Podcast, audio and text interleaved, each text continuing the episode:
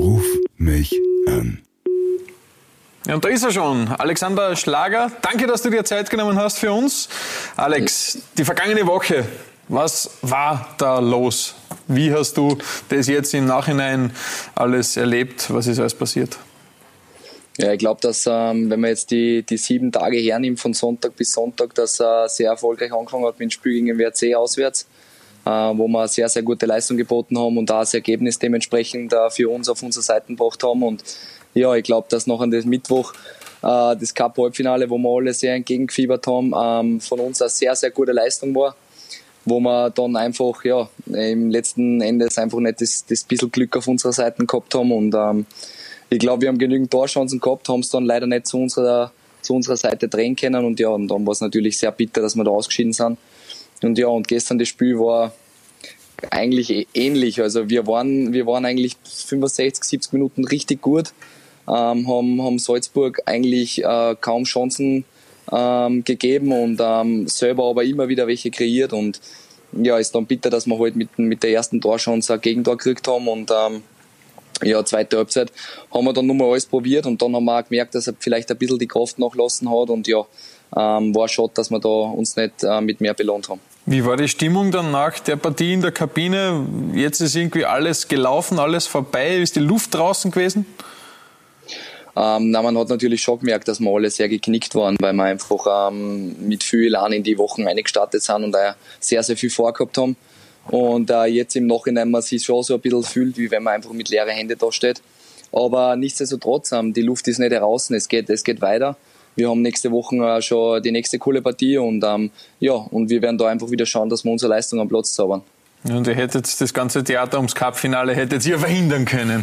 Das, dann, ja, das, stimmt, ja. das im Nachhinein passiert ist. Ich gebe dir einmal weiter an den Beef. Ja. Servus.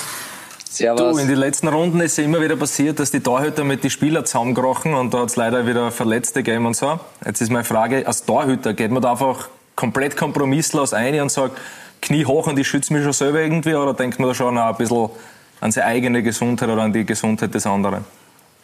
Ja, prinzipiell ist schon so, wenn ich jetzt hier war, es könnte eng werden oder so. Ähm, natürlich, also durchziehen. Wenn du schon am Weg bist und, und du mit der hundertprozentigen Überzeugung bist, dass du den Ball irgendwie erwischen kannst, dann ähm, ziehst du es auch durch. Aber man, wenn man merkt dann eh meistens selber in der Situation, boah, das könnte jetzt eng werden und dann muss man sie natürlich auch versuchen, irgendwie selber zu schützen. Und ich glaube, so wie jetzt einfach war in die, in die letzten Runden, ähm, war halt auch einfach viel, viel blöde Situationen dabei, wo man jetzt einfach dann dem Tormann selber jetzt nicht einmal den, was gut wie großen Vorwurf machen kann. Es läuft dann halt bitter oft in der, in der Situation. Ja, das ist richtig. Hast ja. du schon mal wen verletzt bei so einer Aktion? Boah, also eigentlich nicht, dass ich mich erinnern könnte. Also es ist bis jetzt immer eigentlich alles glimpflich ausgegangen. Ich, ich habe mir schon öfters weder. Aber ähm, ich könnte mich jetzt nicht erinnern, dass sie, dass sie ein Spieler auch schon äh, schlimmer Wetter hat bei mir. Ne? Bist du einfach zu schwach, dass du ihn verletzt? Oder, oder bist du so gut, dass du immer ausweichst?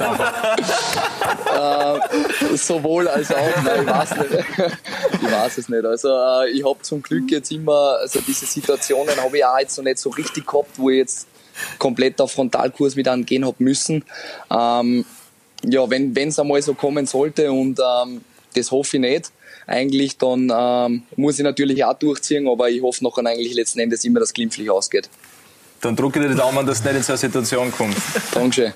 Du Alex, aber ein Highlight wartet ja noch auf dich speziell. U21 Europameisterschaft in Italien steht vor der Tür. Merkt man das schon langsam schon oder ist das noch überhaupt nicht in deinem Kopf drinnen?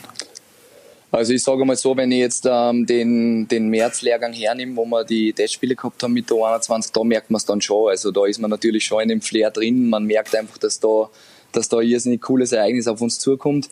Aber jetzt muss ich ehrlich sagen, wenn ich dann beim Verein bin oder so, man, man hat das natürlich im Hinterkopf und man denkt da hin und wieder mal dran, wenn es die Zeit zulässt. Aber es ist eigentlich so, dass das Programm beim Verein einfach so straff ist, dass man da äh, jetzt nicht an viele andere Sachen denkt zwischendurch. Und ähm, ja, hin und wieder habe ich die Gedanken im Kopf und ich freue mich auch schon irrsinnig drauf, weil es eine coole Zeit wird sicher. Aber es stehen jetzt nur so viele Aufgaben an, dass, man, dass ich da einfach versuche, mit dem Kopf in der, im Jetzt zu bleiben. Ja. Dann hat der Funke. Es ist natürlich wie bei jedem Tormann immer die eine Frage, die man jedem Tormann stellen muss. Warum Tormann? Warum bist du Tormann geworden? Um beim Beef zu bleiben, warst du zu schwach für draußen? also ich muss ehrlich zugeben, schwach war es jetzt nicht, ich war lauffaul. Alles klar. Hast du draußen also, angefangen oder bist du direkt im Tor? Hast du direkt im Tor? Nein, ich habe draußen angefangen. Also ich habe eigentlich bis zur, ja, bis zur U13, U14 eigentlich immer so einen Mischmasch gehabt, wo ich nicht gewusst habe, Vödel oder, oder Dormann. Und äh, letzten Endes hat, hat sich dann doch das Tor durchgesetzt, weil sie einfach, glaube ich, ähm, am Vödel dann nicht ausgegangen war. und hast du damals sozusagen, hast du irgendein Vorbild gehabt, damals in den jungen Jahren, wie du dich entschieden hast, Tormann zu werden, hat es irgendein großes Vorbild gegeben? Ja, der Peter Tschech war eigentlich immer so demjenigen, dem ich gerne auf die Füße geschaut habe oder auf die Hände geschaut habe, muss ich sagen. Äh, das hat mir immer taugt, ja. Wo ist der Helm? Wo ist der Helm? Würdest du einen Helm auch anziehen oder ist das? Na, also ich, solange ich keinen brauche, äh, ziehe ich es vor, dass ich keinen aufsetze. Ja, ist jetzt auch modisch nicht unbedingt top, muss ich sagen. Ja, muss ich auch sagen. Ja. der Vogel kennt sich ja da aus damit. aber Richard Streving hat es ja auch gemacht, ohne dass er, ohne dass er es brauchen Stimmt, ja. hätte müssen. Das ist ein, gut, ein, gutes Stichwort, also vielleicht ist Richard Streving ein gutes Stichwort. ähm, jetzt meine Frage von dir abgesehen, wer ist für dich der beste österreichische Goalie? Puh, das ist eine schwierige Frage. Ähm, ja, der Strebe, glaube ich, tut dieses Jahr auf einem richtig hohen Level performen. Äh, ich glaube aber auch, dass der Zitzan von Salzburg sehr, sehr viel richtig macht in der Saison. Also, ich glaube, die zwei duellieren sie, duellieren sie schon auf einem sehr, sehr hohen Level, was das betrifft. Und ja, ich glaube, dass du mit den zwei gut beraten bist. Wärst du Teamchef, wen würdest du aufstellen? Gib leider nur an. Das ist jetzt eine fiese Frage. oder, oder die selber. Äh, nein, ja, ich gehe jetzt einmal davon aus, dass wenn ich Teamchef bin, kann ich mich ja nicht selber aufstellen. von, dem her, von dem her würde ich, glaube ich, an, an äh, Strebinger nehmen. Okay, okay. Und jetzt ähm, auf, auf die ganze Welt gesehen, hast du gestern die, die Aktion von Eric Maxim Choupo-Moting gesehen? Habe ich gesehen, ja. Ist, ist er der beste Goalie der Welt? Ja, ich finde, er hat souverän geklärt. ohne Hände, ohne Hände. Oh, ohne, ohne, Hände, Hände, nur dazu, ja. Ohne Hände, ja. Wer ist aktuell der beste, auf der, auf der ganzen Welt der beste Goalie? Hm, gute Frage. Ich finde an David de Gea sehr stark mhm. momentan. Ja. Mhm. Also, oh, dem kann ich, dem kann ich nur beipflichten. Ich weiß nicht, ob du das sehen kannst, aber da steht Official Member oben.